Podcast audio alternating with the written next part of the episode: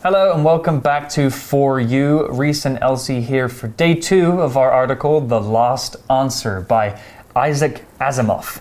He's a very famous author. Do you like him? I do. He likes to write about robots in the future and things that really make you think. Hmm. You know, he invented the rules of robotics. Oh, really? which is I didn't know basically rules that robots have to live by. You know, Cool. Mm-hmm. they, they can't hurt people and they must do what we say and all this kind of stuff. So, yesterday we started the story and we learned about our main character, Murray. He's dead. He died. How did he die? Um, we didn't know how he died, right? He had a Oh, heart attack. He had a heart attack. Yeah. 心脏病发。 In a 没错 laboratory. He used to work in the lab. Yeah. And then what happened to him? And he woke up and he saw uh, people around him Hmm. were very, very worried about him. Yeah. But he wasn't able to communicate with them because he flew away. It was his soul leaving his body and he went into space, I guess, where a voice told him that he was just a plaything. You are just here to amuse me. Oh, well, what's going to happen to Murray today? Let's find out. Reading The Last Answer I wondered if my lifeless being had a purpose other than to please the voice.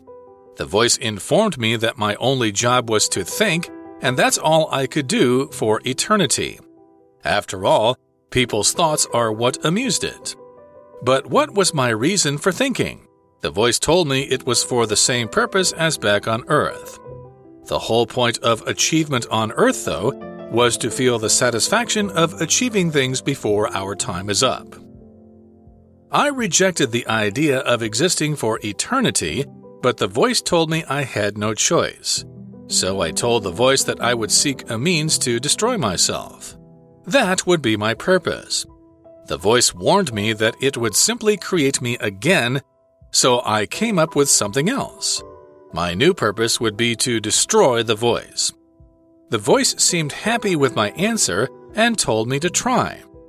Now I know my purpose and I am happy to think again. Day two of the story begins like this I wondered if my lifeless being had a purpose other than to please the voice. The voice here has a capital V because that's the name of this thing, or at least that's what Murray's calling it.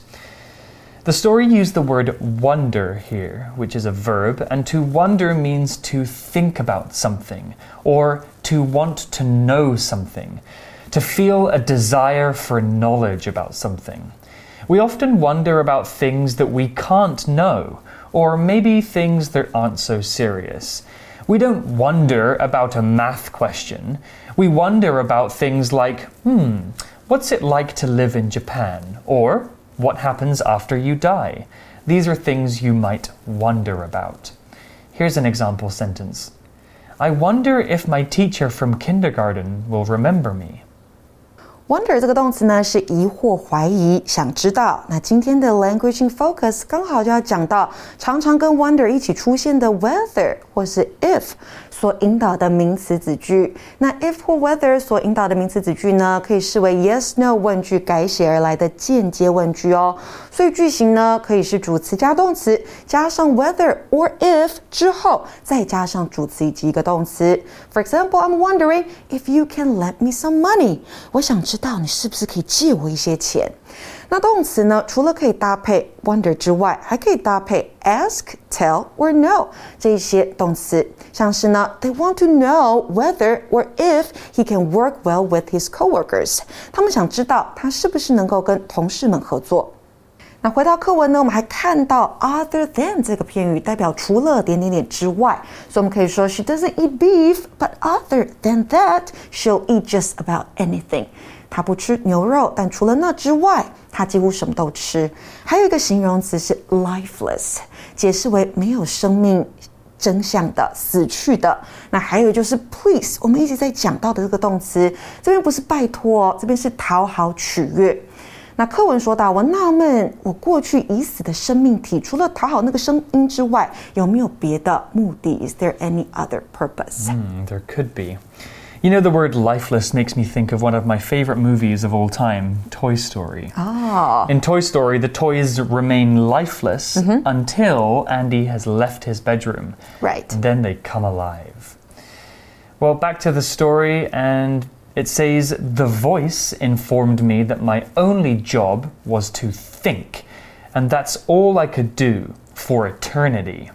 Ooh, that's a long time. Before we talk about how long eternity is, let's talk about the verb to inform. Inform means to tell somebody some information, to give somebody some facts that they need to know. Inform is a formal way of saying tell. If you inform, though, the information you are giving is usually quite important. For example, the teacher informs the class that the test will be next week. That's important information to know. Here's another example sentence Parents should inform the school if their son or daughter is sick and cannot attend class inform 这个动词告知、通知，inform somebody that 加上子句，那就是通知、告知某人某事。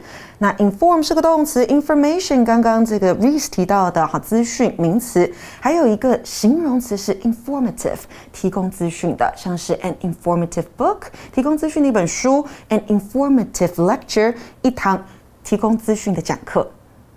The story also used the word eternity, which is a beautiful and scary word all at the same time. Eternity is a noun and it means forever, for all of time. Eternity is an endless amount of time, from the beginning of the universe to the end, and maybe even beyond. Is there even a beginning and an end to time? Where did time begin and where does it finish? Maybe it goes on for eternity. Numbers are another thing that go on forever or for eternity. They don't stop. 所以呢，for eternity 就是永远。那个声音说：“我所能做的就是思考，而且是永远只能做这件事情。 How does the word eternity make you feel, Elsie? Does it make you feel scared? Like you said, it's very scary. Scary, but in a way it's kind of beautiful. Beautiful? I think so. Yeah. You know, the fact that the universe will be around for eternity is a very mm-hmm. interesting thing, and it brings up questions of where did the universe come from and mm-hmm. where is it going? Yeah. Well, back to the story, it says, after all, people's thoughts are what amused it. But what was my reason for thinking? Whew, this is getting very deep now and very existential. It makes us think about life and why are we here. Let's talk about the word amuse first. We talked previously about the word amusement, which was the noun. The verb amuse means to make somebody laugh or feel joy, to make somebody think something is funny or have fun. I like to amuse my cat with a little toy mouse, and my nephew is amused by cartoons on the TV. 所以昨天有提到的这个动词 amuse，今天又出现了，给某人提供娱乐。Amusement 是它的名词，那怎么样把它变成形容词呢？第一个 amusing，好，娱乐人的，像是 an amusing story，有趣的故事。另外，被逗乐的人感到快乐的 amused，amused。For example, she seemed to be highly amused by his joke。她好像对他的笑话非常感到有兴趣。 Well, the voice finally has some answers. It says, The voice told me it was for the same purpose as back on Earth. The whole point of achievement on Earth, though, was to feel the satisfaction of achieving things before our time is up.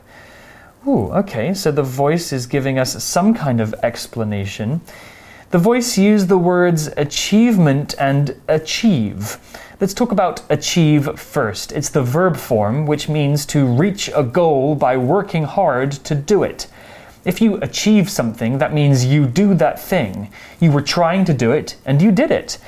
I want to achieve a grade of 95 or higher at the end of the semester. The noun form is achievement, and it's the name of that amazing thing that you did. If I get a score of 98 at the end of the semester, that's a real achievement.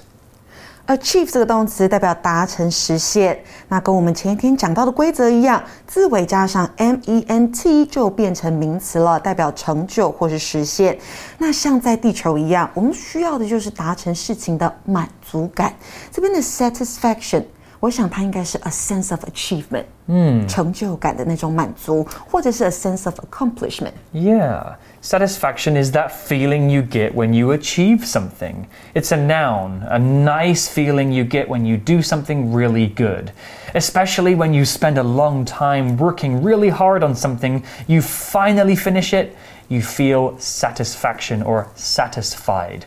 You breathe out, you go, ah, and now you can relax. That's the feeling of satisfaction. The adjective form is satisfied.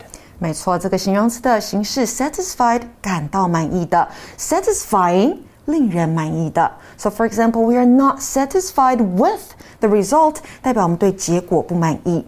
那如果要用 satisfying 来形容的话，我们可以说 a satisfying meal，令人满足的一餐。 So the voice was explaining the purpose of existing on earth in your human body is to feel that satisfaction when you do good things. Yeah, when you achieve something. When you achieve. Okay, well, back to the story. It says, I rejected the idea of existing for eternity, but the voice told me I had no choice. Oh, Hmm, So Murray doesn't want to believe that things will last forever, but the voice, this thing, is telling him, well, that's not up to you. Mm-hmm. Whether you like it or not, this is the way things are. yeah, you have no choice. Well, Murray, he's, he wanted to reject the idea. Reject is a verb which means to say no to something, usually because it's not good enough or because you just don't want it. To reject something means to disagree with or to deny something. If somebody gives you a gift but you refuse to take it, you are rejecting their gift. That's kind of a rude thing to do. If you apply for a job but they say that they won't hire you, you got rejected. To reject an idea, like in the story, means to say that you disagree with or don't believe in that idea. Here's an example sentence I will reject the invitation to Sam's birthday party because I don't like him. Reject the invitation，那就是拒绝回绝邀请，所以你还可以拒绝回绝邀请，或 reject an idea，拒绝一个想法，或是 reject a gift，拒绝一个礼物。好多好多不同的用法。那他虽然回绝了，可是这个声音跟他说：“You have no choice，你没有选择，你就是要这样子做。” The word reject is pretty strong, and it's quite different from the word refuse. Refuse and reject both mean to say no to something. But refuse you can do in a polite way. It's like, oh no, thank you, I'm okay, but thank you. Whereas reject means you want them to know that you don't want it because maybe you're unhappy. Right，所以 refuse 会比较委婉一些，然后 reject 比较强烈。 Exactly. Well, back to the story, it says So I told the voice that I would seek a means to destroy myself. That would be my purpose. Ooh, sounds pretty heavy. Let's talk about the word means here first, and it's maybe quite a different meaning to what you're expecting. Here, the word means is a noun, and it means a way to do something an action or system that you use to achieve something. For example, do you have any means of getting to Tainan this weekend? If not, I can drive you. Let's have another example sentence. The spider looks scary, but it has no means of hurting you, so don't worry. Means 这个名词呢，代表方法、手段。means of something，那就是做某事的方法。所以呢，我们后面可以加上不同的名词，像是 means of transport，那就是交通方式；means of communication，那就是沟通方式、方法了。那另外呢，我们可能还常听到、常看到的 by all means，那就是 of course，当然的意思喽。像是我们可以说，Can I invite her to the party？By all means，当然可以。或者是呢，我们可能也会看到、听到人家说啊，not by any means，也就是 not at all，一点也不。像是呢，he's not a bad kid by any means，他其实呢一点也不是个坏小孩。 The story also used the word destroy. Murray said that he would try to destroy himself. This is a verb and it means to kill something, an animal or a person. to completely defeat something. You can also destroy an object. That means you completely break it until it's not usable anymore. If you destroy a person or an animal or an object, you hurt that thing so badly that they die. For example, if you're riding on public transport, you might hear this phrase Any items left on the train will be removed and destroyed. It's a very strong word to use. Here's an example sentence A giant rock from space is probably what destroyed the dinosaurs on Earth. Destroy 它是消灭或是杀死，那跟 damage 不一样哦，damage 只是伤害、损害而已。So here, what would happen if he destroyed himself? Well, Murray is already dead, so Yes. can he destroy his soul as well? That would He do mean that? Uh, I Is don't he know. able to do it? Maybe he can find a way to destroy his soul, which means then he would be gone forever. What about the voice? Would the voice be happy about it? Maybe not, because the voice likes to play around with mm-hmm. Murray. Well, let's continue reading. The voice warned me that it would simply create me again. So I came up with something else. Wow, it seems like the voice has a lot of power. If hmm. Murray chooses to kill himself, the voice can just bring him back to life. Seems like a never ending loop. Well, the voice gave a warning. It warned Murray not to do something. The verb to warn means to give someone cautionary advice about their actions or conduct. Or, more simply, to tell somebody that what they're doing is wrong, so they should stop doing it. If you're eating snacks in class, your teacher might warn you by saying, Don't eat in class. If I see you doing it again, you'll have to go outside. A warning usually tells somebody that their behavior could have consequences. Something bad could happen to them if they keep doing it. The noun form is warning. Here's an example sentence with the verb. After I punched my little brother in the arm, my parents warned me not to do it again Warn 这个动词代表警告、告诫。Warn somebody not to do something，那就是警告、告诫某人不要去做某件事情。那这个声音的 voice 告诉我，我还是会被再一次创造出来。听到这样，I came up with something else。当你看到 come up with something，代表想出、提出。You can come up with an idea，你可以想出一个点子。You can also come up with the solution to the problem，你也可以想出问题的解决方式。 Well, the story is about to take an interesting turn as Murray has a dangerous idea. It says, My new purpose would be to destroy the voice. The voice seemed happy with my answer and told me to try.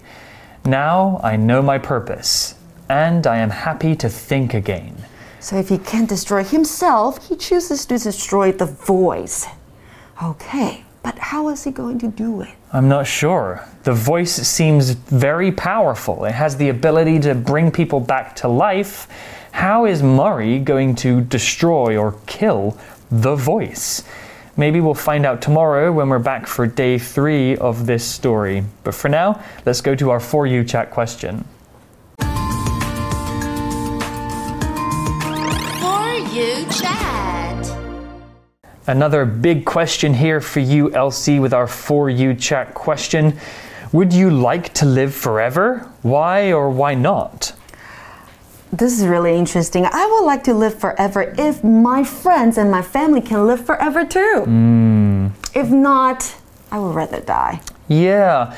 If you live forever, that means everyone around you, you'll have to watch them die. Right. There's actually a movie about this called AI, which is about a young boy who's actually a robot. Uh-huh. And he lives a very, very long time and he has to watch all of his friends and family die. Yeah, And he will be really lonely. Yeah. Forever is a very long time. I mean, forever is forever. It's all of time. If you choose to live forever, maybe there'll be one day where you just don't want to live anymore, but you have no way of stopping your life. Yeah, so what do you think? Would you like to live forever? I don't think so. I think it's a good thing that we are born, we live, and then we die. Mm-hmm. Because living forever for me is even scarier than dying. Mm-hmm. What do you guys think about this question? It's pretty deep and pretty heavy, but it's an interesting thing to think and talk about with your friends. Have a discussion, and we'll see you tomorrow for day three. Vocabulary Review Wonder. Kira wonders if going to college in another country is a good idea. She knows it'll be a great experience, but worries about the language. Inform. Our teacher informed us that those who failed the test would receive extra homework. Reject. Grace was offered a job at Tom's company, but she rejected it because the pay was too low. Means. Do you have any means of getting home? I can call you a taxi. Destroy. The huge space rock destroyed the planet and broke it up into pieces.